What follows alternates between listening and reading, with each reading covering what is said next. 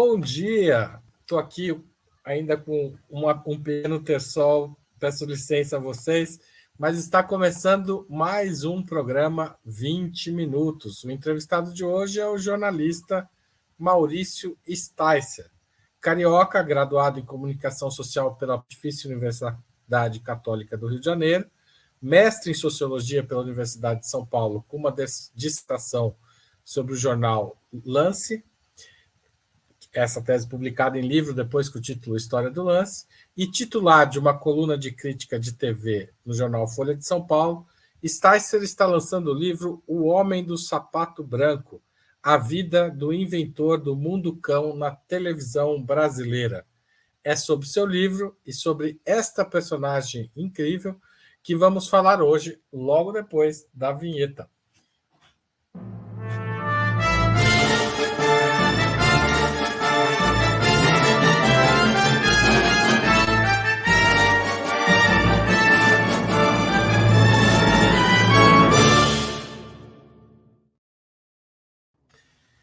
Bom dia, Tyson. Prazer receber você aqui. Bom dia, Haroldo. Prazer enorme falar com você. Já desejando melhoras para o seu Tersol. Estou aqui um pouco de dó de ver você com o olho assim quase fechado. Espero que você não esteja sofrendo para fazer essa entrevista aqui comigo. Imagina, vai ser um prazer. Não estou sofrendo, não. Nem está doendo, nada. É só fica um pouquinho esquisito mas se, nada. Se você me permite grave. fazer um acréscimo à introdução que você fez, é, o livro História do Lance foi publicado pela editora Alameda. Foi um, foi um livro super bem editado, foi muito bem recebido pela editora. Me deu uma grande alegria ter sido publicado pela Alameda. O livro fez uma história muito bacana, tenho muita, muita, muito, muito carinho mesmo por esse trabalho e pelo acolhimento que eu tive na Alameda. Obrigado. É, é, é, uma das minhas vidas, é de editor de livros, e foi um prazer editar você também. E, e circulou bem esse livro, né? Ele continua. Teve uma nova edição depois e está aí, né? Está aí, é muito citado em faculdade, muito legal mesmo história. Ele, é uma pesquisa muito bacana sobre o jornalismo brasileiro, recomendo. Mas hoje vamos falar do Homem do Sapato Branco, é, que é o seu novo livro que acaba de ser lançado pela editora Todavia, é isso mesmo, Tyson? Exato, saiu agora em junho o livro e é um personagem, já me antecipando, é um, é um personagem bem peculiar né, da televisão brasileira, estava é, completamente esquecido, eu diria até escondido embaixo do tapete, eu tenho essa impressão quando eu, eu quando eu comecei a pesquisar, tinha tão pouca coisa sobre ele que eu comecei a achar estranho, sabe? Porque é um cara que foi líder de audiência, um cara que passou por vários canais importantes da televisão brasileira, um cara que foi eleito deputado estadual, sétimo mais votado da, do estado de São Paulo em 1966. Enfim, um personagem, para o bem ou para o mal, significativo e que se você entrasse no Google para saber mais sobre ele, você não tinha não meia, dúzia, meia dúzia de informações e olhe lá. Sticer, eu lembro do Homem de Sapato Branco, mas não do momento de glória dele, que é no final dos anos 60, que é esse momento que você contou aí, é. que ele é líder de audiência, é, é eleito deputado. Exato. É, mas é, eu já peguei a outra fase dele, quando ele é essa figura já decadente tal, que aparece de vez em quando nos programas. Exato. Mas você chama ele, você pôs um subtítulo do livro, A Vida do Inventor do Mundo Cão na televisão brasileira. O que, que o Jacinto Figueira Júnior inventou para você colocar aí? Que, que mundo cão é esse que ele inventou?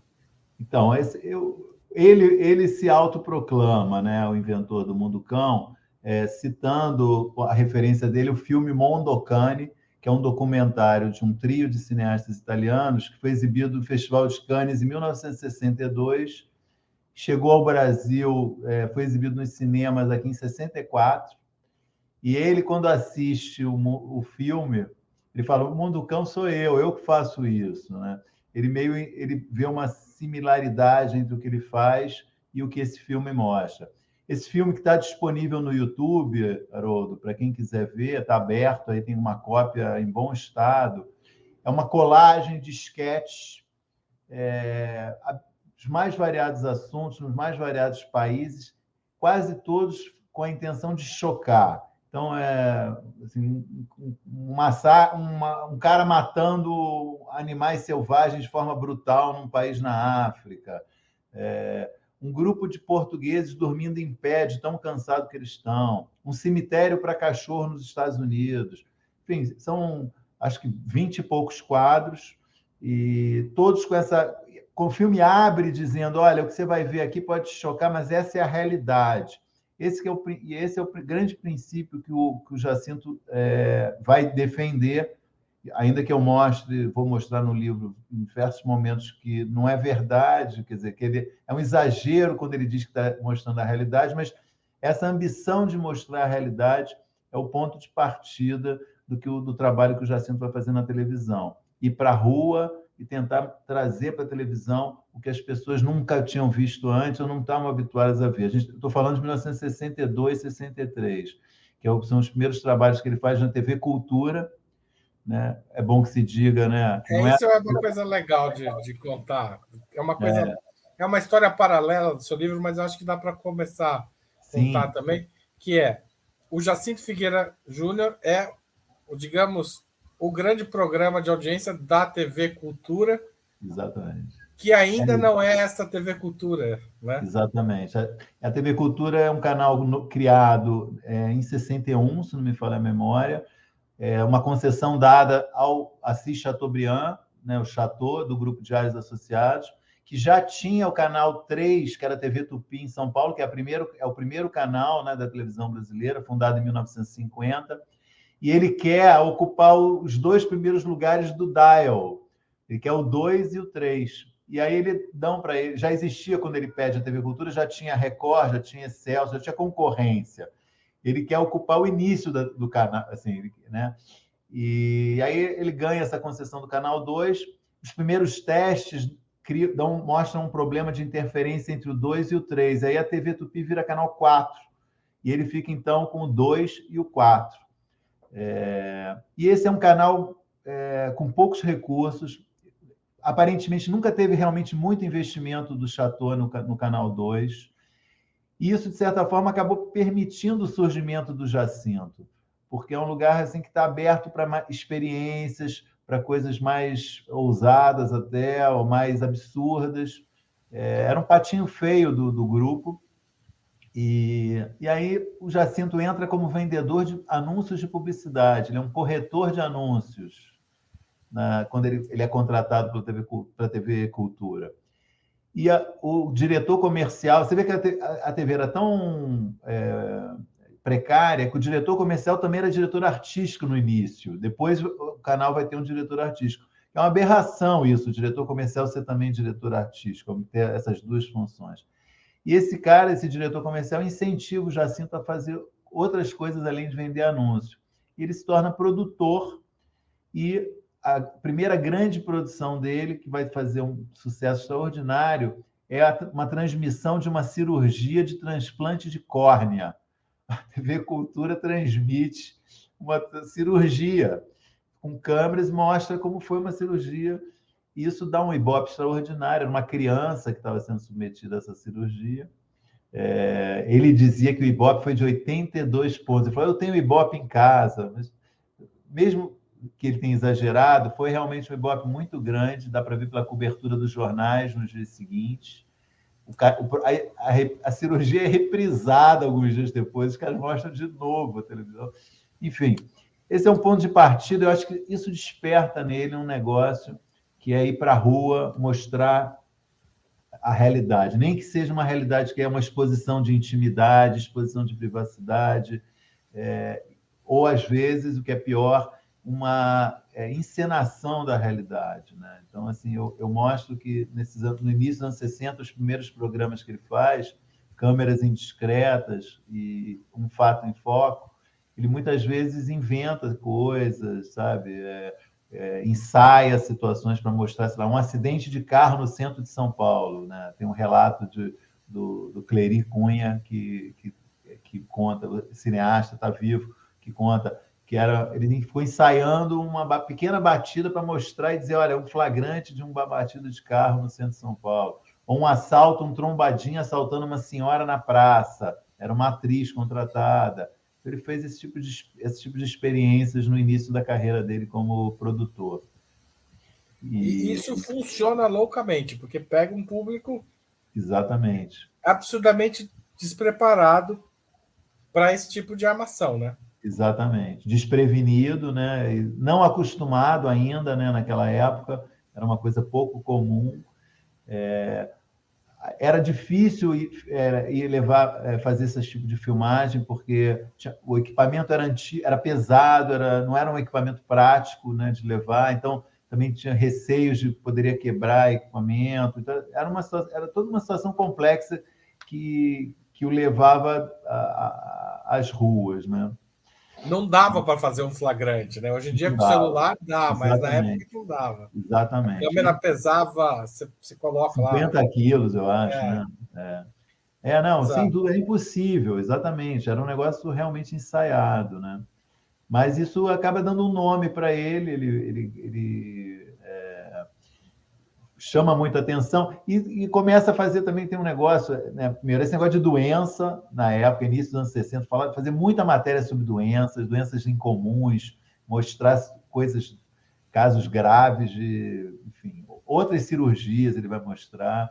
Começa a falar de religiões que as pessoas têm pouco conhecimento ainda, têm muita curiosidade, é, coisas ligadas a espiritismo, mediunidade, religiões afro-brasileiras, começa a expõe é, é, é, a performance de algumas figuras na televisão, provoca debates sobre charlatanismo ou não, é, muitas vezes de forma leviana, né?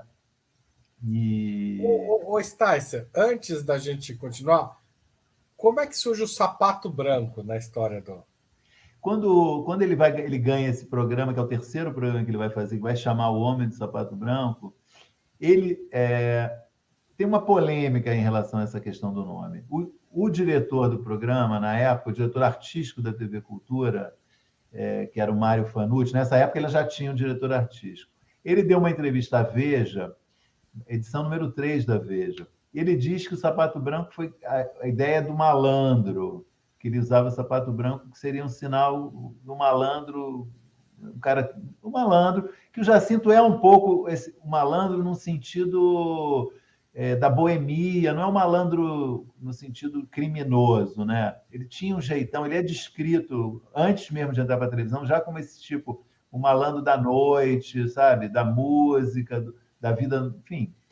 E... Tem uma história ótima, deixa eu te interromper que você conta é. também que é que ele se passava por um é, cantor americano, um cantor a, americano, né? É, Vendeu vários shows assim até ser pego em flagrante Exatamente. conversando em português. Exatamente. É, ele queria ser cantor, né? Ele tinha uma vontade, uma vontade de ser cantor. Isso é ainda década de 40, início da década de 50. Então, essa seria a explicação, me parece a mais plausível. Mas o próprio Mário Fanucci, posteriormente, vai dizer que não, vai negar essa versão que ele próprio teria batizado o programa, e vai dizer que foi o próprio Jacinto que batizou. E o Jacinto vai sempre citar é, Nietzsche e Schopenhauer. Ele vai dizer que leu no, no Nietzsche e no Schopenhauer menções ao sapato branco como um sinal de pureza, que os médicos usavam sapato branco, os enfermeiros usavam sapato branco, e ele meio, acho que está imbuído desse espírito de fazer o bem, né? Ele, é, essa ideia que ele vende. Eu acho, enfim, é possível que alguém tenha até dito isso para ele, sabe? Mas que ele tenha lido isso no Nietzsche ou, li, ou lido no Schopenhauer, eu acho difícil. Porque as referências que ele dá quando ele fala de livros, literatura, tem nada a ver com filosofia, sabe? Não tem nada a ver com isso. Pode alguém ter mostrado para ele um trecho de alguma coisa e daí ele ter se inspirado. Mas... É, tipo, tipo, o cara lê Nietzsche e Schopenhauer e escolher falar do sapato branco especificamente, Exatamente. realmente é. é um nível de especialização em filosofia. Exatamente. Então, eu acho Mas que... que... Fala. Não, não, desculpa. Socialmente, quem ele é paulistano Isso. do Paris. Né? O que significa ser um paulistano no Paris? É, para quem não é de São Paulo, inclusive para você que é carioca, como eu lembrei ah, no começo. Ele é filho de imigrantes portugueses. O pai dele tinha uma pequena empreiteira. Né? É, as lembranças que, que são guardadas dessa época são, sobretudo, uns poucos testemunhos que a mãe fez publicamente e os sobrinhos ouviram do, do irmão dele. Né? É uma família pequena. Esse casal teve dois filhos só, o Jacinto e o, e o irmão mais velho, Valdemar. Eles vieram para Paris, que era um bairro de imigrantes portugueses, assim como o Braz também, né? É, não só imigrantes portugueses, mas também portugueses. Um bairro realmente de trabalhadores. E o, esse, o pai dele, ele foi isso, ele construía casas, deu a ele uma condição de vida é, ok, assim, eles não eram ricos, mas um, para mim um detalhe que é importante é que o Jacinto estudou num colégio particular do Paris. Quando ele falou o nome do colégio, eu fui pesquisar, eu achei, descobri que era um colégio particular e depois descobri que o Drauzio Varela também estudou nesse mesmo colégio. Drauzio é de uma geração posterior. Então não é um cara pobre, né? não é um cara assim que veio da miséria, era um cara que tinha uma situação de é, ok de vida, né? Teve acesso à escola, estudou, depois fez segundo grau e ele não fez escola, não é, quis fazer faculdade. Né? Não, não quis. Fez um curso técnico que acho que existia na época ligado a direito, mas que não era de advocacia. Acho que ele tinha conhecimento da, da área legal, mas não era um, não era advogado. Enfim, é isso. Paris é isso. É um bairro, né, um bairro de imigrantes, zona no, zona oeste, leste de São zona Paulo. Zona leste, é. É. E junto também Canidé, né, são os bairros. O Braz é o grande bairro dessa região. E, eu encontrei um cara, uma figura, que é um pesquisador do Paris, que eu, descobri que o Jacinto era do Paris graças a esse cara que conta, fazia crônicas sobre o Jacinto, porque falavam que o Jacinto era do Braz meio Braz acho que abarca tudo, né? E os, pari, os parienses falam, não, Jacinta é do Pari, tem um orgulho. Jacinta é nossa. Jacinta é nossa, exatamente. E o Nelson Gonçalves é outro cara, falando justamente essa coisa da imagem do malandro, né, que o Jacinto representou na década de 40. O Nelson Gonçalves é de Santana do Livramento, no Rio Grande do Sul, mas quando ele veio para São Paulo, ele também foi morar no Pari. Embora as biografias falem que ele mora, morou no, no Braz. O, o, Jaime, que é o pesquisador do Paris, me diz: não, o Nelson Gonçalves também é do Paris. A Paris, o que é do Paris, né? Exatamente. Acho, eu acho legal essa, esse orgulho, né? Do, de, de, ter uma dessa origem, né? Acho bacana essa história. O Sticer, tem muito pouco, muitas, muito poucas gravações desse período Sim. de ouro do, do, do Homem é. do Sapato Branco. É. Como, é que você, como é que era um programa típico, pelo que você conseguiu reconstituir?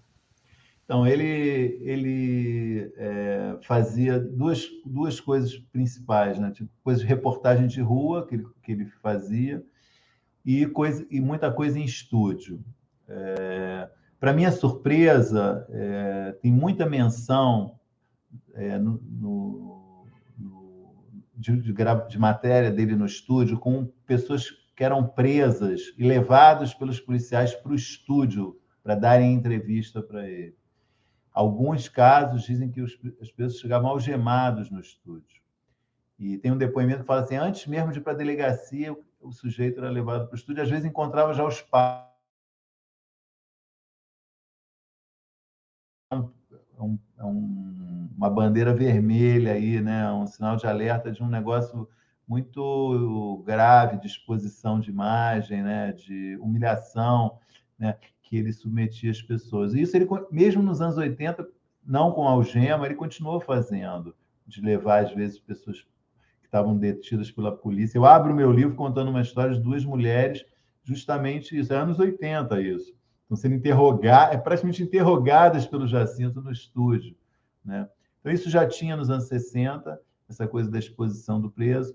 Tinha a coisa da exposição é, da tragédia humana, viciados em drogas, ele, ele falava muito desse assunto. Então, tem muitos relatos de pessoas que eram levadas ao programa, ou uma, um filho levado pela mãe para falar do drama de, dele, um garoto jovem viciado em drogas, e o Jacinto também já com uma pegada assistencialista, é, começa a buscar encontrar é, soluções para esses pequenos casos, arrumar uma internação para uma pessoa que estava com um determinado problema, arrumar alguma coisa, uma ajuda qualquer, uma coisa que depois ele vai fazer também como deputado. É um típico trabalho, uma típica postura de assistencialismo, sem discutir as grandes causas dos problemas, né? É, sem discutir o que, que leva as pessoas àquela situação, mas tentando soluções individuais, imediatas para um ou outro caso. É, ele vai já uma coisa que já vai ter também nessa primeira fase tem relatos até do Boni sobre isso briga no estúdio levar pessoas que têm algum tipo de divergência uma questão comercial ou uma questão pessoal e colocar para elas discutirem dentro do estúdio né? O Boni diz que uma vez viu é, um produtor dar um, bater numa pessoa que estava lá se fazendo para estimular uma briga é, entre, entre, pessoas dentro de uma gravação. É, então, enfim, tinha isso. Muita presença da polícia, né? Eu observo, por exemplo, tem uma, períodos que o programa é muito criticado por estar mostrando coisas muito barra pesadas, muito, sei lá, é, ele, ele vai mostrar prostitutas na rua, ação como as prostitutas trabalham, travestis. Aí reclamam, ah, você está mostrando muita gente é, em situação.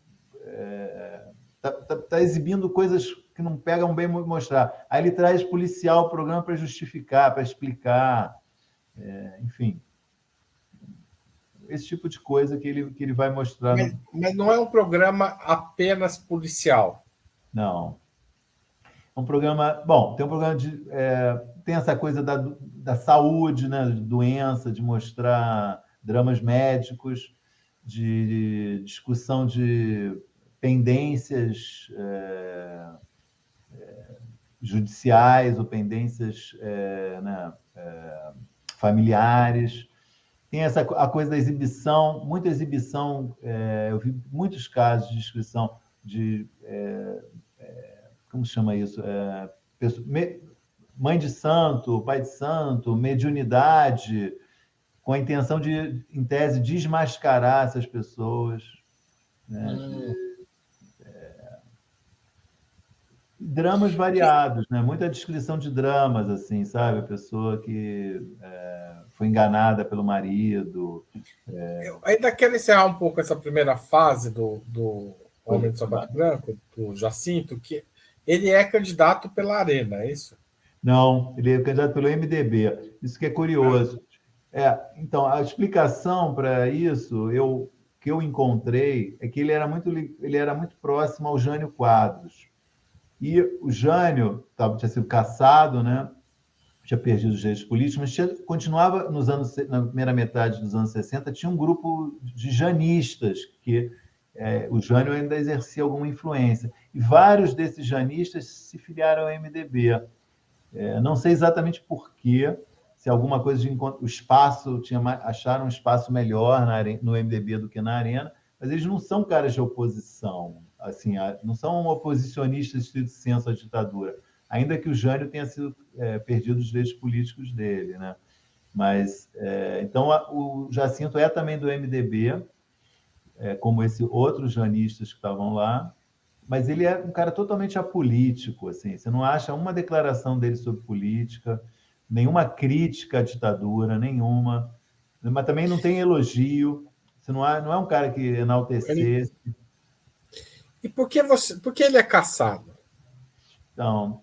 Porque eu, ele é caçado eu... em 69, logo depois do AI-5. Isso, em janeiro. Essa leva de cassação foi um, um, é. um rapa na intelectualidade, né, que é quando os professores da USP são caçados, professores das universidades federais são caçados, e também é um rapa em políticos muito ativos na oposição, até políticos alguns que namoravam ali com, a, com movimentos armados, de fato, né? Exatamente. né? Que tá, é. que estão num grande, num momento importante. A luta armada nesse momento Sim. contra a ditadura está forte. Agora, ele está totalmente fora desse quadro. Ele nem é um político importante da oposição. é, nem ele é, é um intelectual. Ele, enfim, qual é o problema que ele causa para ser caçado? Esse é um dos, um dos, temas mais interessantes, assim, eu acho, até do livro, que é, primeiro, a incompreensão dele em relação. Assim como a tua incompreensão é, é, foi dele também, sabe? Ele não conseguia entender a cassação dele. Ele é caçado é, em, acho que é janeiro de 69, ou fevereiro, eu esqueci a data, numa, numa reunião do Conselho de Segurança Nacional. Foi a, a, quarta, a terceira ou a quarta reunião depois do AI-5. Então, teve cassações antes, mas nessa reunião é batido um recorde de cassações. São cassados mais de 90 deputados estaduais em diferentes lugares do Brasil. É... E o, o, como você falou, uma parte deles, uma parte significativa, são deputados de oposição. Alguns, como você bem observou, tinham ligações ou estavam próximos a, a, esse universo que depois que já, já tinha já tinha luta armada naquela época. Outros eram simplesmente assim, caso o deputado foi caçado porque proferiu um discurso uma vez falando mal da ditadura, né? É, enfim, você, identifica quem são os deputados, os deputados de esquerda sendo caçados, oposicionistas. Mas um número não menor, ou dos deputados, esses 91, são deputados da, da situação, da arena, que, de alguma forma, que são acusados de corrupção. Ou coisa, tem um deputado que é caçado porque tinha uma amante. Na justificativa, eu li a ata dessa reunião inteira. Essa ata está no Arquivo Nacional né? Um documento nunca tinha sido lido, né? É um documento permanece praticamente inédito, porque uma ata de uma reunião que caçou 90 deputados estaduais, acho que ninguém se importou com isso aí, tinha coisa mais importante para as pessoas estudarem, mas como tinha o Jacinto ali no meio, eu fui ler essa ata, entendeu? São 240 páginas, cada deputado aparece a justificativa da cassação, são três, quatro, cinco páginas cada deputado. Então, tem deputado que foi caçado porque tinha amante, deputado que foi caçado porque se desconfiava que era corrupto, deputado. Os mais variadas justificativas. Todas arbitrárias, tanto os de esquerda quanto os de direita. Ninguém teve chance de se defender ali, né? E o Jacinto realmente está no meio, e você fala: o que, que o Jacinto está fazendo aqui? Porque ele não, é, ele não é acusado de corrupção, nem é acusado de subversão. Né? Então é, é um negócio estranho. Ah, ele é acusado quando... de quê? Então, quando já a, chega a ficha, a hora da leitura da ficha dele, cada é, tinha um ritual, era anunciado o nome do deputado, aí alguém, um assistente lá do, do, do, do, do cara que presidia, do, do, do Jaime Portela, do general que presidia lá o Conselho de Segurança Nacional, o secretário do Conselho de Segurança, o presidente era o, era o presidente de Costa Silva, o secretário da, da reunião era o, era o Jaime Portela, que era o militar é, alguém lia essa ficha do, do caçado. Antes, no caso, quando chegou a hora do Jacinto, antes de começarem a ler, o Costa Silva falou: esse, cidadão, esse sujeito é uma calamidade para São Paulo. Quer dizer, o Costa Silva sabia quem era o Jacinto, já tinha ouvido falar, pelo menos. E eu acho que está totalmente ligada ao programa de televisão que ele fazia, ao sucesso que ele fazia. Por quê? É, um pouco antes da, da cassação, é, saiu na imprensa, o Jacinto fez uma reunião com alguns uh, amigos, conhecidos, e nessa reunião ele falou que planejava disputar o Senado em 1970. E eu acho, assim, a minha a, não tem é, é, hipótese minha, não tem realmente. Você lendo a justificativa, porque ele não, a justificativa não se sustenta, ah, porque ele fazia o, o Homem de Sapato Branco, porque ele, ele assinou um, um, um abaixo assinado contra a carestia, são umas justificativas assim, você fala, meu, porque ele foi contra um movimento que queria. É, ele defendeu uma favela de um movimento de que queria urbanizar a favela, expulsar os moradores da favela. O Jacinto defendeu os moradores da favela. Mas nada disso justificaria uma cassação. A minha hipótese é que o governo quis evitar um novo Jânio, que o governo enxergou no Jacinto um potencial realmente é, de, de, ser um, um, político ainda mais, mais popular do que ele já era. É, o atendimento que ele fazia na Assembleia Legislativa é bem impressionante, realmente. Ele assim, diariamente recebia de 100 a 200 pessoas para dar ajuda. cadeira de rodas, muletas, arrumava internação para pessoas, dava um ticket leite. É, tem um relato até que dava dinheiro às vezes para as pessoas. Mas um tipo de atendimento, atendimento clássico né, de assistencialista, populista. Né? É, então, a minha hipótese é essa, de que ficaram com medo do que o Jacinto poderia se tornar. Quiseram matar o Jacinto antes que é, o Jacinto é. se tornasse uma figura política. Isso Mas é remete aos anos... Isso é, é uma, hipótese, é uma realmente hipótese. Não, não tem provas disso, isso não está documentado em lugar nenhum.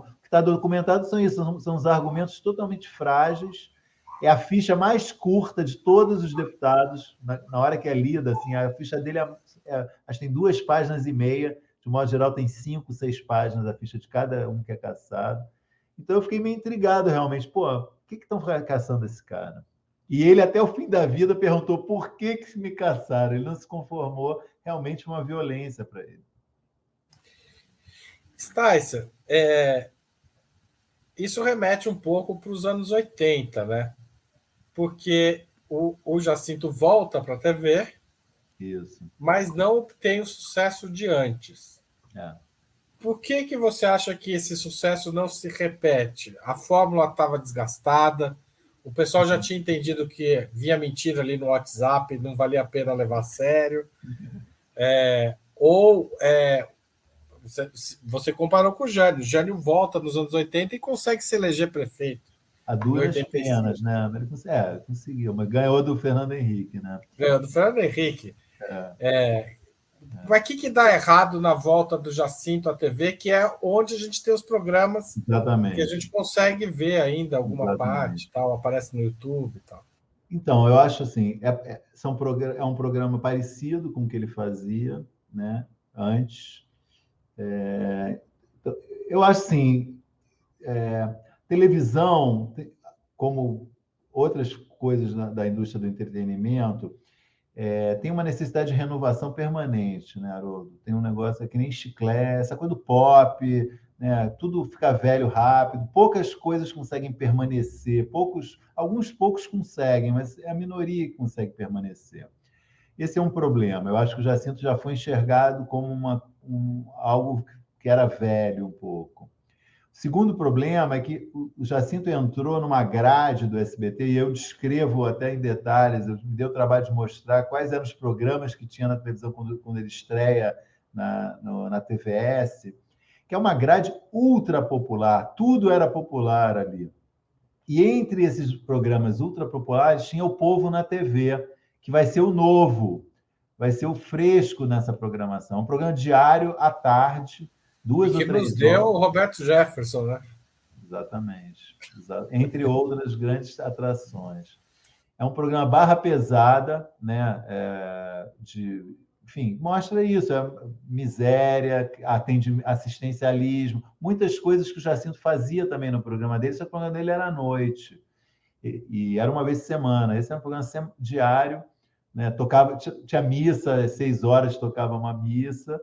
E, e o programa só esse programa só saiu do ar porque uma teve um dia que uma criança morreu na, esperando para entrar no ar, uma criança, um bebê, teve um caso horroroso, assim, uma história dramática, terrível.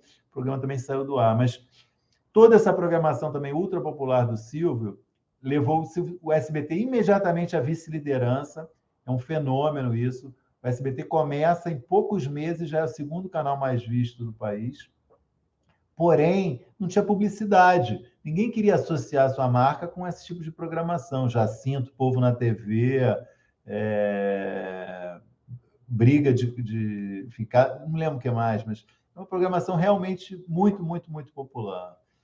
Então, o, o, SBT entra em crise após assim, uns três, quatro anos do início dele. É, tem um, meio uma, um problema de falta de publicidade, que audiência alta e publicidade muito baixa, que vai levar uma reformulação ainda na década de 80, que vai, vai chegar o Boris Casoy, vai chegar o Jô Soares, vai, ele vai comprar filmes melhores, até o Silvio, né? Até no meu livro sobre o Silvio eu brinco que ele fala que ele, ele mostra um filme da Mary Streep que dá oito pontos de audiência E ele falou: eu queria mostrar o do Rambo, que dá 30. Só que o da Mary Streep tem patrocinador, o do Rambo, o Rambo não tem patrocinador. Ele tem uma dificuldade de entender isso, Silvio, porque para ele, devia, o que devia ter publicidade é o que dá 30 pontos, né? não o que tem 8 pontos. Né? Mas, então, o Jacinto é uma das vítimas, de, eu acho, desse. Primeiro, não era mais novidade. Segundo, tinha uma concorrência interna grande. Terceiro, vem um, não funciona esse modelo inicialmente no SBT e ele perde o lugar dele. Tá certo. Vou fazer uma pequena interrupção aqui na nossa conversa para convidar vocês que estão assistindo, estão gostando, a assinarem o Opera Mundi. O financiamento do, de veículos independentes como o Opera Mundi, ele só é possível com o apoio de espectadores e leitores ou porque tem parte da. Do, do, do, os empresários não põem muito dinheiro aqui por outras razões que não a seriedade jornalística. Tá certo? Então, as formas de assinar a gente são fazer uma assinatura solidária em nosso site, operamundi.com.br barra apoio. É a forma que tem o maior número de contribuintes. A segunda forma é se tornar membro pagante do nosso canal no YouTube. A terceira é, durante essa transmissão, fazer um super chat. A quarta é um super sticker, mandar uma gracinha aqui para gente. A quinta é se você estiver vendo um programa gravado, mande um valeu demais, tá certo? E a sexta é um Pix. Mande um Pix para apoie.operamundi.com.br a qualquer dia e horário. Não precisa nem estar tá assistindo a Opera Mundi, é só lembrar da gente, entra no aplicativo e manda a sua contribuição. Sticer, chamando Sticer de volta aqui, é o, o Jacinto Figueira se torna uma personagem depois, né? Ou seja, ele não emplaca mais no, no, nos programas, mas vira e mexe ele aparece é, como uma, o que a gente chama, brincando, de subcelebridade, né? Alguém que dá uma audiência e tem aquela curiosidade, onde anda o homem do sapato branco? Como é que foi isso para ele? Ele, ele, ele atua, é, complementando a tua pergunta, ele atua como jurado em show de calouros do, do Silvio. Uma época, depois ele, ele também, acho que ele é jurado do, no, na Band, do programa do Bolinha. É, enfim, é, ele faz esses bicos, digamos assim. Cara, o Jacinto, eu acho assim, um cara que. É, não conseguiu organizar a vida dele direito, sabe? É o que eu, a minha conclusão, assim, desses caras que gastavam muito dinheiro, é, não tinha uma consciência de que precisava guardar para o futuro.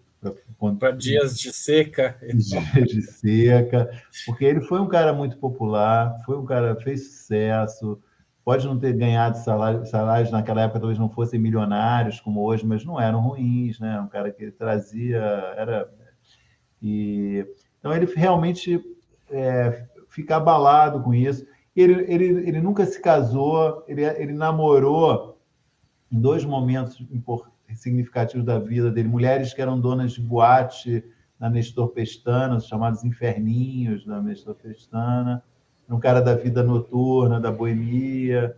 É enfim, é, um, é, um, é, uma trajetória de alguém que não se organizou, sabe, para ter uma, uma, uma, vida mais tranquila. Então, é, é, esse período que ele fica sem, sem programa de televisão é, é uma coisa difícil para ele. Né? Eu acho que ele fica abalado com isso. É, já tinha ficado abalado esses 10 anos, também isso é uma coisa curiosa, né, Haroldo? Período da cassação, né, ele, é, ele perde os direitos políticos por 10 anos, na época que o AI-5 previa. Nada dizia na, no decreto da cassação que ele não podia ser contratado para nenhuma televisão, mas nenhuma televisão contrata ele. Né? Então, assim, a, a cassação era, uma, era praticamente uma, era um atestado de. É, era um banimento também, né? Exatamente. Mas nunca é dito, não é dito isso, né? Quer dizer, é a própria, o próprio mercado que, que bane aquela figura, né? É um pouco cruel isso, né? mesmo para um cara como ele. É, é... Claro, mas... podia ter sido um homem de TV sem relação com a política.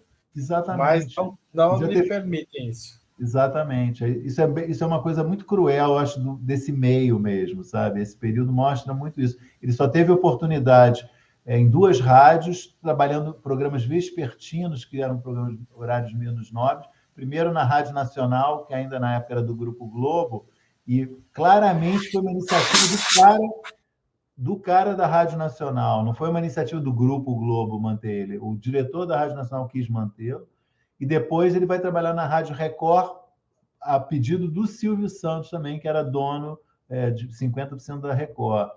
Então, são duas, dois empregos que ele tem em rádio que não repercutem nem tem, dão grande salário, mas que, enfim, permitem que ele trabalhe um pouco nesse período, como você bem disse, é um, é um banimento, assim, sabe?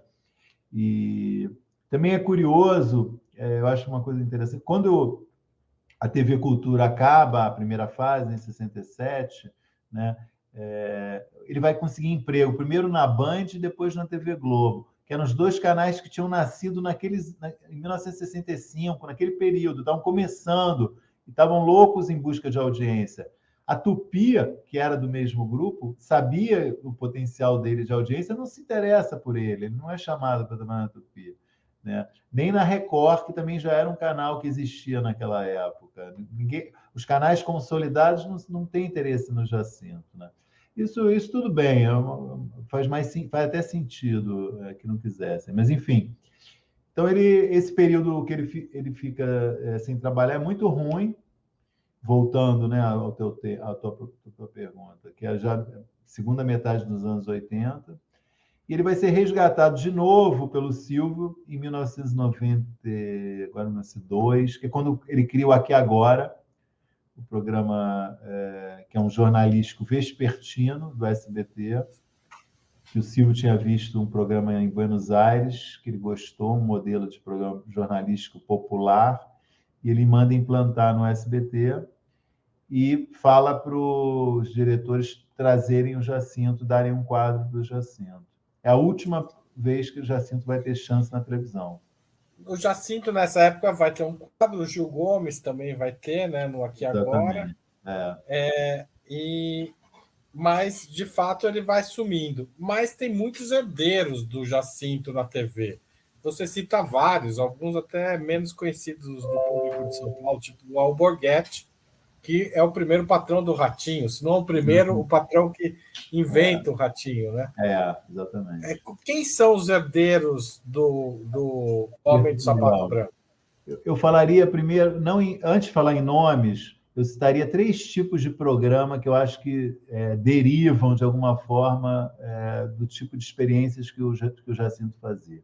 Primeiro, essa coisa do programa policial propriamente dito, né? Que é o caso tipo Alborguete, Ratinho, né, a coisa do cacetete na mão, né, do, do o Ratinho, eu perguntei uma vez para o Ratinho, o Ratinho me disse que foi ele que deu a ideia para o Alborguete do cacetete. Né?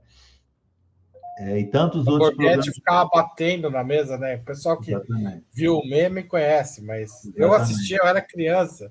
Assustador, é... né? Era assustador. E o Ratinho vai fazer, levar o cacetete também. Vai, vai eu assisti o Ratinho. Minha avó morava numa cidade que pegava a TV do Paraná. Era em São Paulo, mas pegava a TV do Paraná. E ela assistia todos os dias o Alborguete. E eu havia. Eu assisti o Ratinho Repórter do Alborguete. Exatamente. É produtor e repórter, exatamente. E aí o Ratinho depois vai vindo, quando vem para São Paulo, ele traz o cacetete, sobe na mesa e faz, faz um sucesso enorme. O... Então, esse tipo de programa é derivado claramente do Jacinto.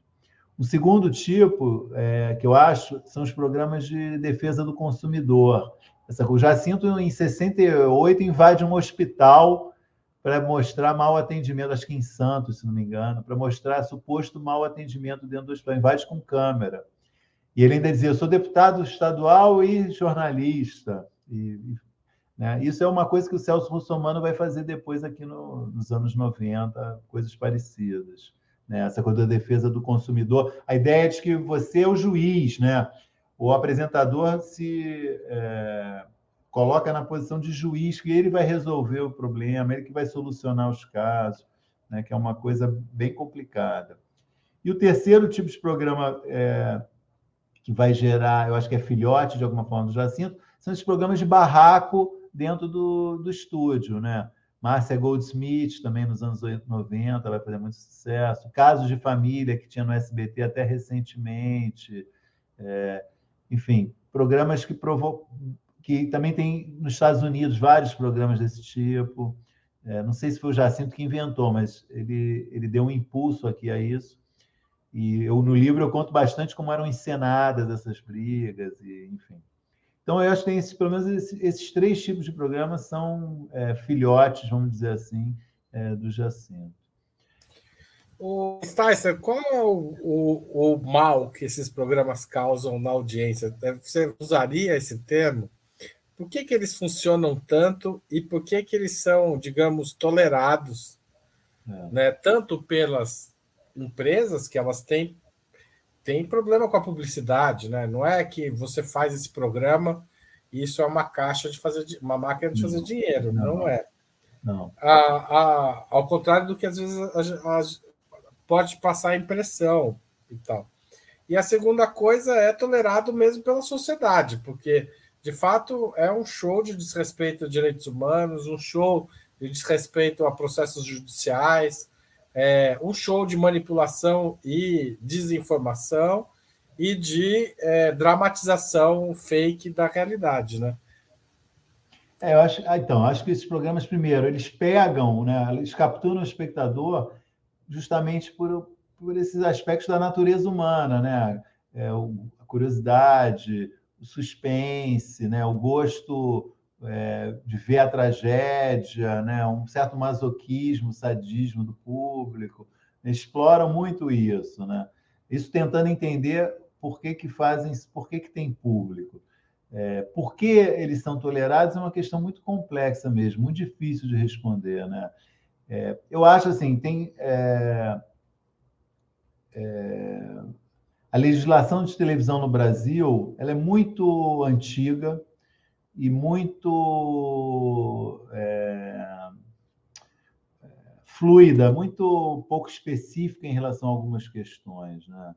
Então, também eu acho que isso facilita uma, é, é uma proliferação de, de pequenos, é, vamos chamar assim, delitos ou exageros. E não, não, há, não há nenhum tipo, há muito pouca pressão para coibir esse tipo de coisa. Né? É, acho, por exemplo, o caso dos programas tem um, o caso dos programas jornalísticos policiais também. Acho uma coisa complexa.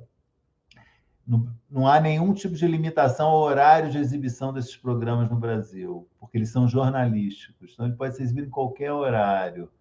Eu acho que devia haver distinção entre programa jornalístico estrito senso e programa jornalístico policial, que só trata de assunto policial, porque né, são programas ao vivo frequentemente mostram perseguições policiais ao vivo, helicóptero, carro de polícia, tiro, às vezes pode, já aconteceu de ver nesse tipo de programa. São, esses programas são campeões de processos por pessoas que se julgam é, que suas imagens foram é, exibidas de forma irregular, que foram ofendidas. É um, é um, enfim, é um manancial de situações é, irregulares e ou questionáveis. E não, há nenhum, não tem nenhum tipo. Não, nada, se o cara quiser exibir esse programa 8 da manhã, ele pode, pode exibir meio-dia, pode exibir 4 da tarde. Eu acho que isso é uma discussão que caberia ter, por exemplo. Né? Não acho que é, não é censura, não sou totalmente contra a censura. Né?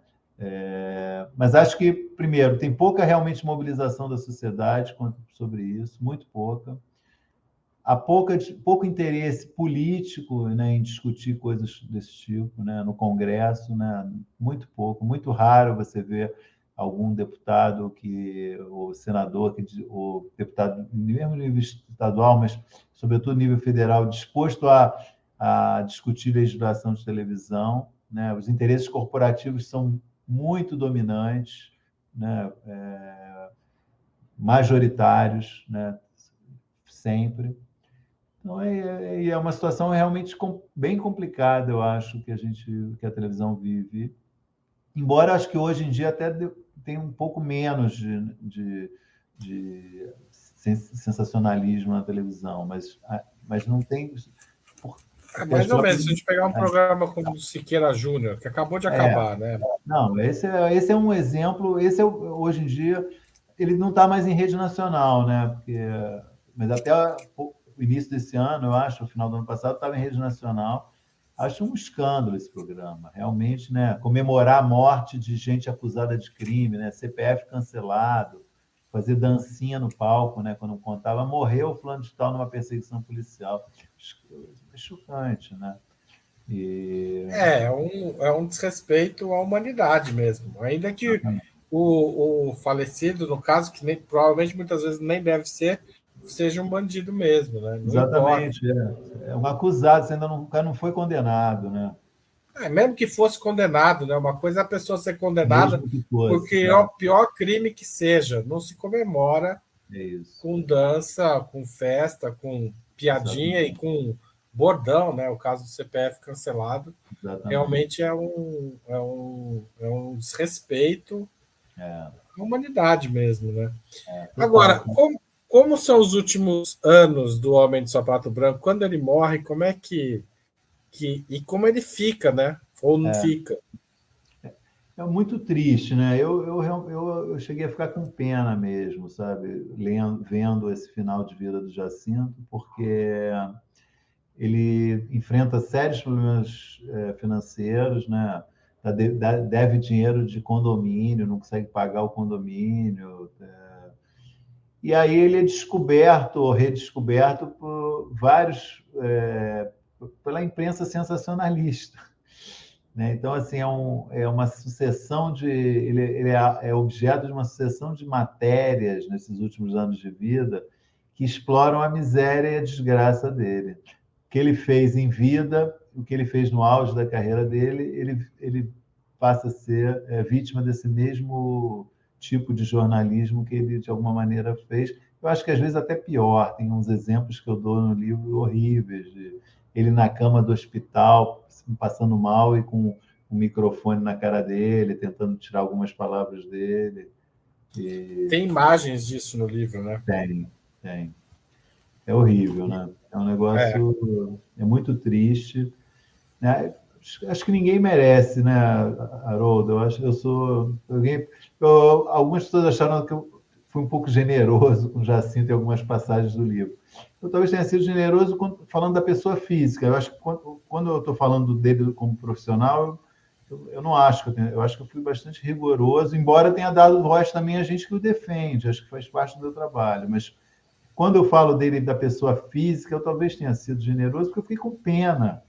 Eu falei, pô, ninguém merece isso, sabe? Ninguém merece passar por isso. Não, não sou desses que acham, ah, ele fez por merecer. Não, não sou, eu não acho isso, entendeu?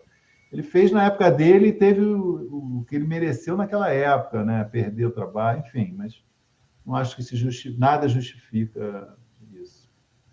O Sticer, por que você quis escrever sobre ele? Então, inicialmente eu, eu pensava, eh, eu sempre via referências a ele, muito breves a ele. Assim, sempre, ah, Jacinto, ah, um dos precursores do sensacionalismo, um dos precursores. E esse assunto me interessa, sempre me interessou, porque como crítico de TV, né, eu sempre tive, sempre tive o alerta ligado para isso. Ainda, ainda hoje tenho, sabe? Coisas nos anos 2010 para cá, escrevi muito, critiquei programa que discutiu se Michael Jackson estava vivo, vi debate na Record sobre Michael Jackson estar vivo, sabe? Esse tipo de coisa que eu falo, não, não pode hoje na televisão ter um negócio desse, né? É, exageros, apelação, sempre uma coisa que me chamou a atenção. E, e aí eu comecei a pensar em fazer alguma coisa sobre isso cheguei a pensar numa história do sensacionalismo na TV, é uma coisa mais ambiciosa, até que eu realmente foquei no Jacinto para entender que ele realmente poderia ajudar a iluminar o assunto. Dizer, acho que contando a história dele, eu conseguiria contar um pouco uma história da televisão e, desculpe a, talvez a pretensão, uma história também do país, assim, né? Porque é um pouco é um retrato de um, de um é um retrato é, não completo, mas é um retrato do Brasil também, né? Você vê o que aconteceu com ele, né? Passa por vários episódios interessantes, curiosos, tristes, dramáticos, enfim. É, eu acho que ele conseguiu, conseguiu condensar algumas, algumas ambições que eu tinha. Mas, tá, só para a gente encerrar essa conversa, você acha que tem espaço para a gente é, regular esses, esse tipo de programa Mundo Cão hoje? Essa, esse debate vem sendo feito. Eu, quando eu trabalhava na Folha, cheguei a escrever sobre isso, e de lá para cá não teve nenhum avanço. A, a, regulação é a mesma de é, décadas atrás. Acho que é da década de 60. Acho que a, acho que a regulação, a, o que existe de legislação de televisão é da década de 60. Cara, eu, eu acho que muito difícil, Haroldo, mas assim, eu estou batendo nessa tecla agora, aproveitando o livro para falar disso. Eu acho que é, não estou esperançoso, mas eu acho que é necessário ter uma discussão sobre isso, sabe? E uma discussão, mas tinha que ser uma discussão sem viés moralista, né? Tinha que ser uma discussão técnica mesmo, sabe? Uma discussão objetiva, tentar ser objetiva, tentar né, mostrar os, os problemas de fato, né? Ou eventuais problemas, né? Tentar, é, enfim, tentar entender o impacto que esse tipo de programação tem. O problema é que esses programas são muito capazes de mobilizar a opinião pública contra qualquer regulação, né? Eles têm um poder. Aí, respondendo um negócio que você falou mais cedo, quando você falou que eles não dão publicidade, o retorno de audiência também é importante, ainda que, que, tenha um, que seja um problema não ter publicidade, a audiência acaba, ela, é, ela serve para um cálculo geral da audiência do canal, né? Então também isso ajuda o canal a se colocar a, na posição dela, do canal no ranking. Né? Tem, tem, um, tem um efeito também conseguir audiência. Né? Sim. É, e, e, e, tanto os dois vespertinos, tanto da Record Cidade Alerta quanto da Band, o Brasil Urgente, estão entre as maiores audiências dos dois canais. São programas muito bem sucedidos de audiência. Sim. Então tem um mecanismo reverso que é, que mesmo não trazendo dinheiro diretamente, cria Exato. condições para trazer dinheiro em outros programas de maior prestígio. Exatamente. Exatamente. Ou seja, Jô Soares, para pegar o caso do SBT, se aproveitava, de certa forma, do Aqui Agora e vice-versa. Né? O é, Jô Soares pagava que... o Aqui Agora e o Aqui Agora ajudava o é, Jô Soares a trazer. Exatamente. Sticer, a gente sempre acaba aqui a, a nossa conversa é, pedindo sugestão de filme, série e leitura para o entrevistado. E você, como é especialista em TV, pode também sugerir programa de TV, se quiser. É, eu, eu, eu, eu, separei uma série que não é de TV aberta, mas está no, tá no, na HBO, que é a série chamada Alguém em Algum Lugar, Somebody Somewhere que é uma série, tem, tem duas temporadas, uma série americana, é muito legal. História de uma, uma mulher. Se passa numa cidadezinha chamada Manhattan, no Kansas. E a história de uma mulher que vai, é, enfim, lida com a família dela, com amigos de infância. São vários personagens que fogem do padrão de personagem hollywoodiano, né? São situa situações que fogem do padrão. Uma série muito legal, muito delicada, é, não é uma série assim para qualquer um, assim, uma série que agrade em cheio todo mundo, mas eu acho que é um, é um biscoito fino que está à disposição e vai ter já uma terceira temporada. São, cada temporada tem só sete episódios, é bem, bem simpática de ver, eu recomendo. E livro? O livro, eu vou recomendar um livro que é um livro lançado já acho que há quase duas décadas, mas que eu só, re, só descobri ele recentemente, graças a uma nova edição, que é Defeito de Cor, da Ana Maria Gonçalves. É, que eu fiquei estupefato com esse livro, assim, com a quantidade de informação que ele traz sobre é, o período da escravidão no Brasil.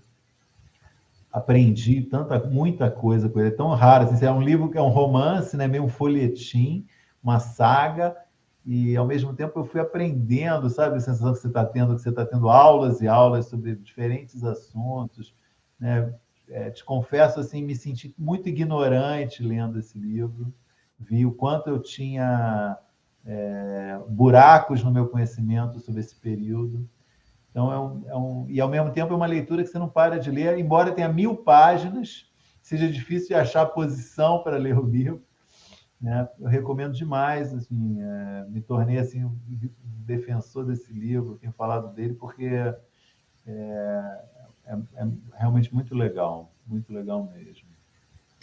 Tá certo, obrigado. Já tem um filme também. Eu posso... Ah, o filme, achei que você tinha pulado. Não, não, não. Desculpa. Não, imagina, você pare. Não, o filme é um filme Sessão Pipoca, que eu adorei ter feito, que é o novo Indiana Jones. Para nossa geração, né? A gente viu é, três, né? Indiana Jones, essa volta. Tem uma coisa estranha que no início do filme o Harrison Ford está rejuvenescido por computador. Causa um certo estranhamento. Você já se assistiu? Já viu? Ainda não? não, mas já me falaram isso. É. é esquisito isso. Mas depois você embarca é pura diversão, aquela coisa bem. aquelas maluquices do Indiana Jones, às vezes da gargalhada das soluções tão absurdas que são, mas é, é uma boa diversão, muito boa. E, é, e é com essa atriz que, do. Ótima atriz, agora esqueci o nome dela. É... Ai, meu Deus, vergonha. Esqueci o nome dela. Mas, enfim, é, é uma. Ah, Phoebe Waller-Bridge. Obrigado aí pela ajuda, Natália que é uma atriz inglesa super legal e que ela interage muito bem com, com o Harrison Ford. É a minha dica, sessão pipoca para os nossos espectadores. Muito bem. Obrigado, Sticer, por essa hora de conversa. Obrigado a vocês que acompanharam. E o livro está aqui, ó. O Homem de Sapato Branco, a vida do inventor do mundo cão na televisão brasileira. Se você quer saber sobre o mundo cão na TV brasileira, o Jacinto Figueira Júnior, que eu só vi é, nesse período mais difícil da vida dele. É, aqui está a foto que o Spencer falou, ó, dele na cama do hospital, sendo explorado pela TV, entrevistado pela Sônia Abrão, né? Dá para ver aqui? Exatamente. Sônia Abrão, rainha também do mundo cão hoje, né? Espero que ela não se incomode de ser chamado assim, mas a vida está aí, né? Tchau, Sticer. obrigado. Muito, muito, obrigado. Pô, foi um prazer a conversa muito, muito legal. Muito obrigado mesmo pelo espaço. Tá? E sucesso para o Opera Mundi. Valeu. Tchau.